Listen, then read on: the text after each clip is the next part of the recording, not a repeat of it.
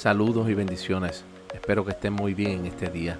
Quiero acordarte las palabras de Jesús en el libro de Mateo capítulo 6, cuando dijo, Mire los pájaros, no plantan ni cosechan ni guardan comida en graneros, porque el Padre Celestial los alimenta. ¿No son ustedes para Él mucho más valiosos que ellos? ¿Acaso con todas sus preocupaciones pueden añadir un solo momento a su vida?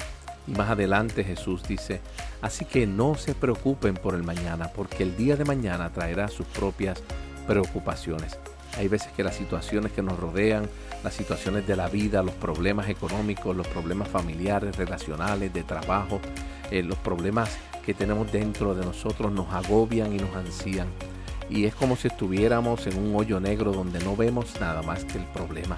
Nos sentimos como aquel hombre siervo del profeta cuando estaba rodeado por el ejército y el profeta dijo, Dios permite que él pueda ver que son más los que están con nosotros que los que están en contra.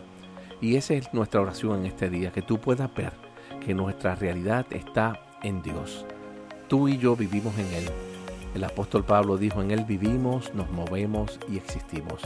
Quiere decir que si estamos en Él, sabemos que estamos seguros porque Él tiene cuidado de cada uno de nosotros. Dios tiene cuidado de ti, tiene cuidado de mí hoy. Y en muchas ocasiones las preocupaciones, aquellas cosas por las cuales nos ansiamos, realmente no ocurren, no pasan más adelante.